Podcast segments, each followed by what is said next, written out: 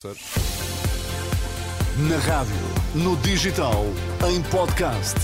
Música para sentir, informação para decidir.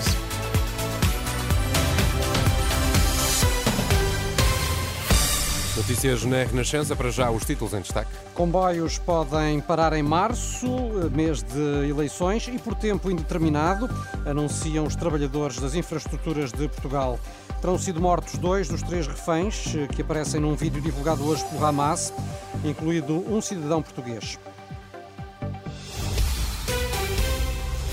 Informação para decidir aqui na Renascença com o Miguel Coelho. Os comboios podem voltar a parar em março. Uma nova greve no horizonte por parte dos trabalhadores da infraestruturas de Portugal.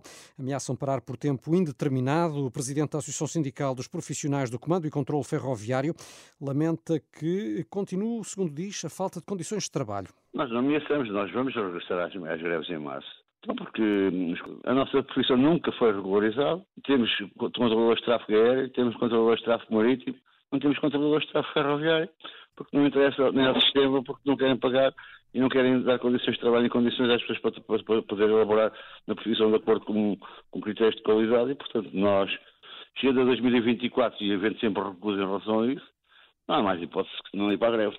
Mas já decidiram é, quando é que começa? É a partir de março e até, até que a alma nos doa, porque realmente o nosso Estado tem que começar a rever muito a, a, posição que toma em relação aos, aos, trabalhadores. A tecnologia não é, não é só ferramentas, mas também é seres humanos.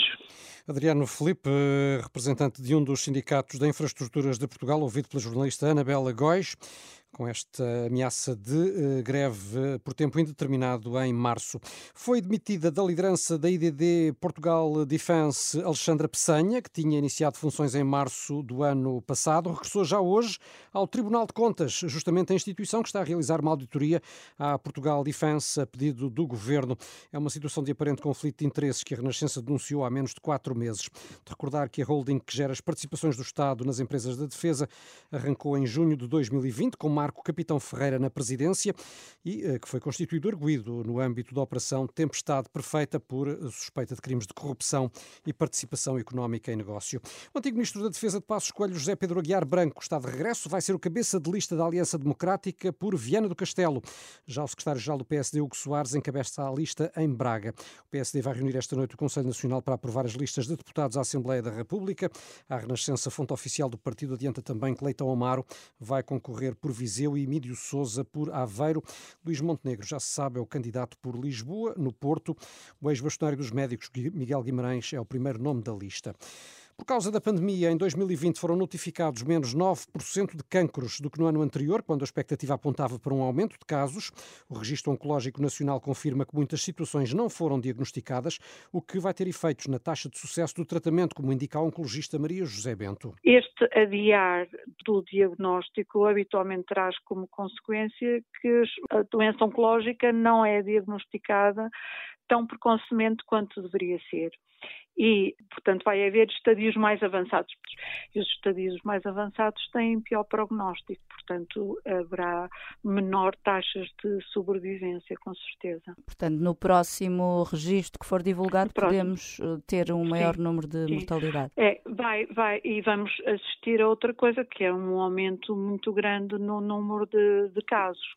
O aviso da coordenadora do Registro Oncológico Nacional, ouvida pela jornalista Anabela Góis. Terão sido mortos dois dos três reféns que aparecem aparecem num vídeo divulgado hoje pelo Hamas, incluindo um com nacionalidade portuguesa. De acordo com o jornal The Guardian, o luso-israelita Yossi Sharabi, que uh, comparecia uh, justamente nesta gravação, é uma das vítimas. O Hamas afirma que os dois reféns foram mortos por ataques israelitas. E nos Estados Unidos, o dia de hoje marca o verdadeiro arranque da corrida às presidenciais de novembro e Donald Trump, Miguel, parte na frente. Na frente das sondagens, face ao atual presidente Joe Biden e, sobretudo, com vantagem esmagadora na corrida à nomeação como candidato do Partido Republicano. Esta segunda-feira, no estado de Iowa, começa o processo de eleições primárias, que vai decorrer durante os próximos seis meses nos diferentes estados do país. Nesta edição das sete, temos o comentador da Renascença, Henrique Monteiro. Henrique, boa tarde. Olá, boa tarde. Se não houver surpresas, será eh, Trump contra Biden nas eleições para a Casa Branca. É um cenário que há apenas três anos após o ataque ao Congresso muitos julgariam impossível. O que é que aconteceu, eh, na tua opinião, para chegarmos aqui? Bom, o que aconteceu do lado dos democratas foi uma secagem completa do, do, próprio partido. Quer dizer, Biden tem feito um trabalho, do meu ponto de vista, pelo menos do ponto de vista internacional, um trabalho bastante positivo. Do ponto de vista interno, interno é mais discutível. E depois, nos republicanos, o que aconteceu foi que quase toda a gente que se opunha a Trump foi afastada. E, portanto, hoje em dia, o Partido Republicano é um partido completamente dominado por Trump, por Trump e pela aquela loucura de, das igrejas e, e evangélicas e de outras uh, organizações que apoiam Donald Trump sem qualquer racionalidade. Quer dizer, há três anos ninguém esperava uma situação destas, nem a, recandidatura de Biden e muito menos que Trump pudesse vir a ganhar umas eleições depois da atrapalhada toda que foram os quatro anos, atrapalhada e que foi mais do que atrapalhada. Foi um ataque à democracia no final. E, e faça enfim, tudo isso, não... um eventual regresso de Trump à presidência dos Estados Unidos teria que consequências? Internas eh, eram bastante más, digamos, porque provavelmente ele, rodeando-se de pessoas e com a experiência que ele já teve, rodeando-se agora de pessoas que não o impediriam de fazer determinadas coisas que ele foi impedido pelos colaboradores, pelos próprios colaboradores de fazer, como por exemplo a ideia de sair da NATO. Não sei se agora ele, ele teria esse tipo de gente a rodeá-lo, mas internacionalmente então é um susto, porque é, Trump é amigo de Putin, não se percebe o que é que ele teria, qual seria a posição dele em relação à Ucrânia, o, a parte mais liberal israelita, mais mais social-democrata ou centro-esquerda estaria completamente abandonada.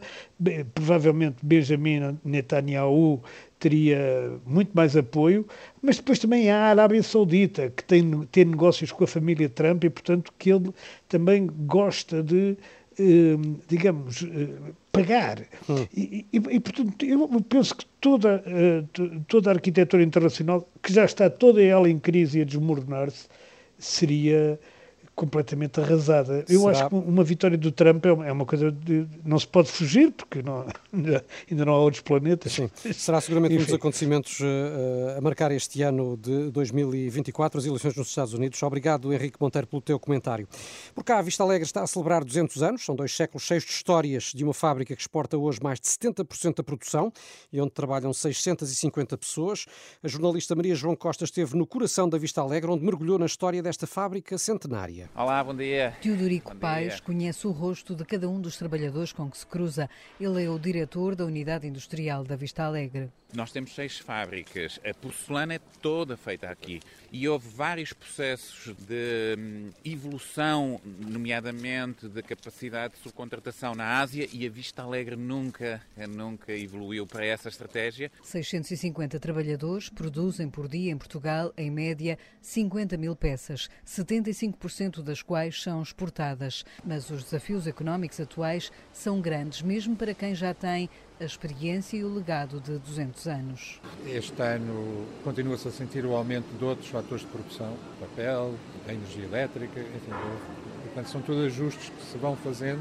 O facto de estar presente neste momento em mais de 70 países permitiu-nos ir ter a oportunidade de ir gerindo esses altos e baixos. Os desafios económicos não são só para quem gera a marca. Também os trabalhadores sentem os tempos adversos e reconhecem o valor da fábrica. Praticamente dá pão a todos os dias a todas as pessoas. E agora tem vindo muitas pessoas, têm entrado muitas pessoas. Também acho que é muito bom. Dora Maria Loureiro trabalha há 43 anos na Vista Alegre. Pela sua mão passam muitas das peças que têm produção industrial. São testemunhos registados pela jornalista Maria João Costa. Vamos poder ouvir, Renato, esta reportagem na íntegra na edição da noite, depois das 11 e também em rr.pt. Muito, Muito bem, bem, são 7 e 9, deixe-se ficar por aí já a seguir tempo e trânsito.